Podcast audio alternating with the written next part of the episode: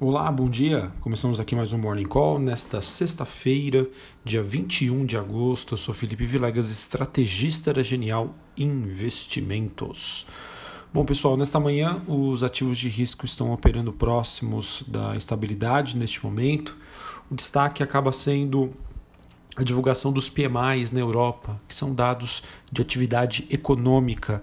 Esse número que acabou ficando abaixo das expectativas, é puxado pela queda é, nos dados de atividade ligados a serviços. Então, como consequência, as bolsas na Europa oscilam com uma leve alta, S&P futuro opera de lado. É, depois né, da, das maiores economias né, europeias lançarem algumas dúvidas aí sobre a recuperação na região em meio ao ressurgimento de infecções pelo coronavírus. Uh, o PMI de manufaturas da zona do euro ficou abaixo do previsto para agosto. O PMI de manufaturas francês caiu inesperadamente é, voltando a uma região de contração. E na Alemanha, o PMI de serviços saiu de 55,6 pontos para 58,8 pontos em agosto, ante uma expectativa de 55,2.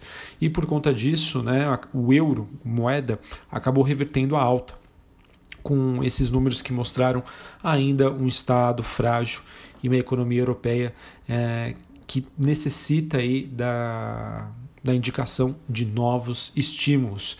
E se pensar, era bem isso que a gente comentava né, no, nos podcasts anteriores, em que a gente, num primeiro momento, é, veria uma recuperação em V é, causada aí por uma demanda reprimida, mas depois essa recuperação iria ficar bem distoante, tá? Países iriam sair melhores do que outros, é, o mercado poderia se enganar em relação à continuidade dessa recuperação e está aí. É, apesar de ruim, vejo que isso de certa maneira era dentro do esperado pelo mercado. Não é à toa que a gente também não vê nenhuma reação tão negativa assim. Bom, ainda falando sobre uh, o desempenho uh, dos principais ativos, nós temos o dólar index, é, o DXY, ele que tem a segunda alta consecutiva em três dias, uh, embora a gente observe uma, uma, as moedas pares do real com perdas modestas. O petróleo WTI recua, ele que acaba reduzindo o seu ganho semanal, e o cobre é, também está em baixo, o níquel sobe no, na Bolsa de Londres, minério de ferro tem uma leve baixa após cinco dias de altas que foram impulsionadas por notícias de demanda forte na China. Hoje nós temos os Estados Unidos às 10h45 da manhã, PMI de manufatura uh, e também de serviços, e às 11 horas dados sobre vendas de casas existentes referentes ao mês de julho. Ontem a gente teve a divulgação dos números de pedidos de auxílio-desemprego nos Estados Unidos, é, que aumentaram uh, inesperadamente. Isso também acaba reforçando a previsão de que a melhora no mercado de trabalho ocorrerá aos poucos, é, em que nós temos aí o aumento mais recente nos pedidos, provavelmente representando aí uma pausa nessa recuperação, é, ao invés né, de uma mudança substancial na direção observada dos indicadores. Tá? Então, ah, apesar de números relativamente negativos, é um pouco do que o mercado já esperava dessa recuperação disforme, né? ou seja, é, sem necessariamente ter uma tendência tanto para os dados de atividade na Europa quanto para os dados de mercado de trabalho nos Estados Unidos. Bom, aqui no Brasil, a Câmara dos Deputados reverteu ontem a decisão do Senado. Ela acabou mantendo o veto presidencial para que o funcionalismo público não receba aumento em 2021. Essa decisão, então, retira, sim, um risco de curto prazo, mas está longe ainda de endereçar todos os desafios que ainda se, é, digamos, é, estamos vendo aí do lado fiscal aqui no Brasil. Tá? É, além disso, o governo vai apresentar na próxima semana o programa Pro Brasil, ele que deixou de ser uma lista de obras financiadas com dinheiro do orçamento para ser um plano de criação de emprego e renda. Tá? Vamos aguardar. Enfim, é, a gente sabe né, que a, os ativos brasileiros sofreram bastante por conta dessa questão do mercado questionando é, o compromisso fiscal do governo, mas aos poucos aí as coisas voltam para sua normalidade e claro, né, o investidor aqui agradece. Bom, para a gente finalizar aqui encerrar o nosso Morning Call, falar sobre os destaques corporativos desta sexta-feira. Uh, tivemos uh, o Banco Inter, ele que abriu um pré-cadastro para clientes interessados no Pix, novo sistema de pagamentos instantâneos. O Pix que entrará em vigor no próximo dia 16 de novembro e será gratuito para pessoas físicas. O Banco Pan-Americano anunciou follow-on. Follow-on que é uma oferta secundária que envolve a participação detida pela Caixa Participações, a Caixa Par. Aos preços de fechamento de ontem, 8,74, a oferta pode girar cerca de 783,1 milhões de reais e a definição do preço será no próximo dia 27 de agosto, tá bom? Então, pessoal, é uma notícia que não muda em nada os fundamentos do Banco Pan. É, porém, até lá, até o dia 27 de agosto, o ativo pode se manter pressionado, né, com o mercado especulando qual vai ser o tamanho da oferta, a que preço ela será feita. Então, até lá, as ações podem ficar pressionadas. Bom, tem uma matéria no broadcast também dizendo que os bancos estão bem perto de apresentar uma proposta ao Congresso que pode ser um indutor aí para a cobrança de menores taxas de juros no cheque especial e no cartão de crédito, sem a necessidade de um tabelamento de preços. Sinceramente, não vejo aí o mercado olhando essa notícia, mas eu acho que ela pode ser positiva, tá? levando em consideração de que o Congresso está, está querendo colocar novas regras que são ruins, já que existe um problema. Então os bancos pensaram, poxa, se existe um problema, eu sei qual talvez seja a melhor solução para isso.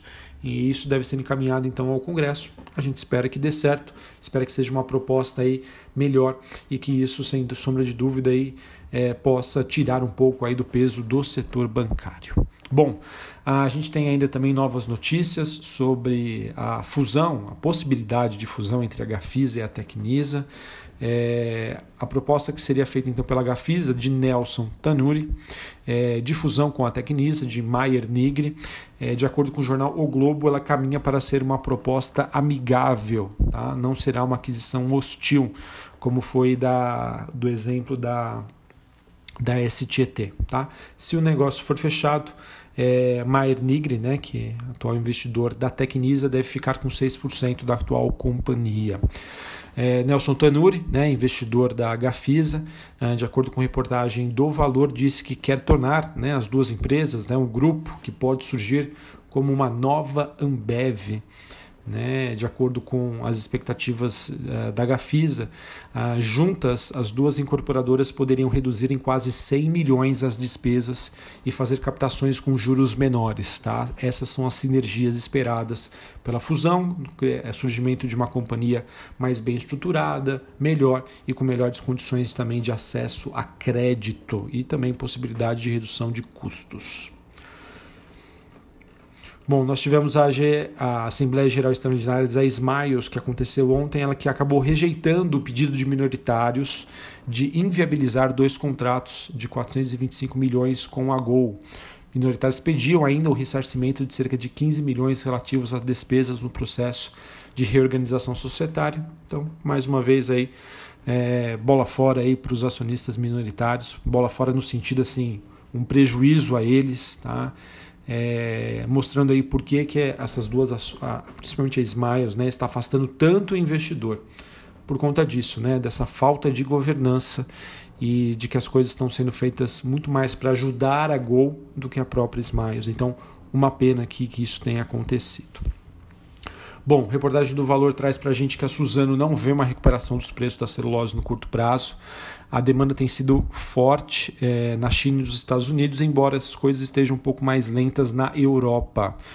Uh, o crescimento da demanda né, da, da celulose tipo tissue na pandemia tem compensado aí uma queda nos mercados do papel gráfico. Uh, e a Uzi Minas disse que vai reativar na próxima quarta-feira, dia 26, o Alto Forno 1 uh, e a área 1 da usina de Patinga. Essa, esse evento que representa então uma retomada da produção e reafirma as expectativas da companhia sobre a indústria de siderurgia aqui no Brasil, é, com forte crescimento aí para o segundo semestre. Ah, para finalizar, a Vivara informou que a Verde Asset, a gestora aí de Luiz Stuberg, atingiu participação de 5,21% do capital social da companhia. Então, notícia aí que mostra que ó, o fundo, o fundo verde não, né, mas a Verde Asset está aumentando a sua participação em Vivara.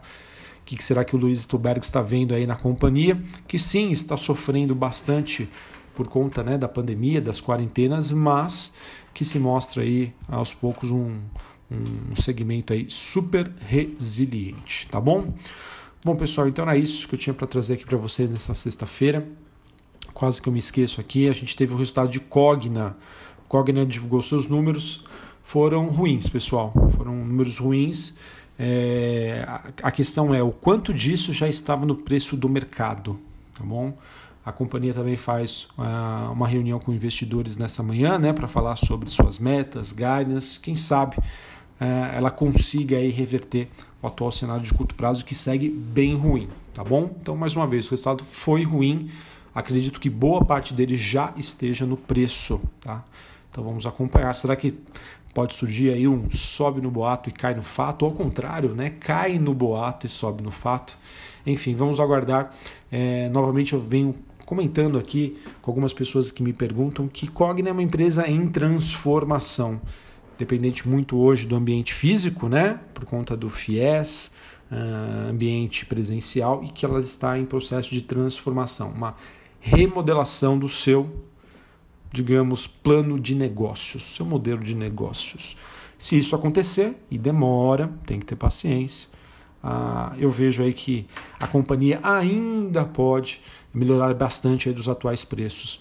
Hoje a gente observa que existe uma unanimidade, né? A Yudski, a antiga Estácio, é uma empresa bem mais consolidada na parte online e por conta disso é uma empresa que se torna a queridinha do investidor dentro deste setor.